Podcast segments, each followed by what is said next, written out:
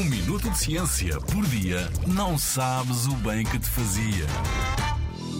Quantos peixes há no mar?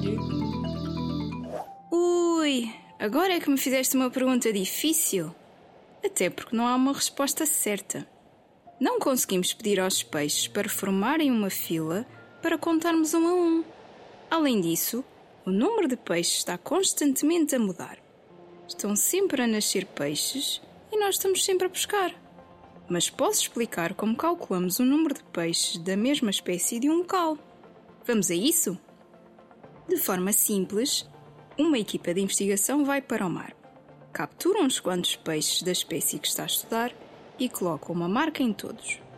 Esta marca pode ser uma etiqueta colorida, por exemplo. Depois de marcados, os peixes são devolvidos ao mar. No outro dia, a equipa de investigação vai para o mesmo local e repete o processo. Faz uma recaptura. Alguns dos peixes capturados nesta segunda vez podem ou não ter a marca deixada na primeira captura.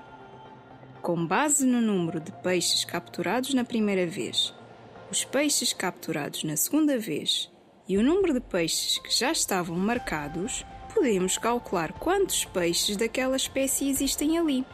Por exemplo, se na recaptura metade dos peixes não estiverem marcados, então podemos assumir que os primeiros peixes capturados são metade da população existente.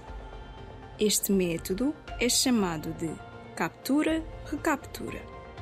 Contudo, o resultado é uma estimativa e tem as suas limitações. Por exemplo, se deixarmos passar muito tempo entre a captura e a recaptura, o número de peixes pode alterar muito, complicando a nossa estimativa.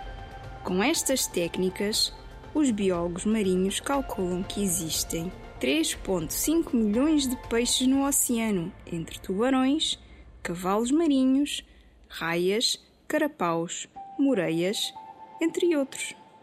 Agora já sabes, não podes contar os peixes todos todos, mas podes usar a ciência para te aproximares do número real.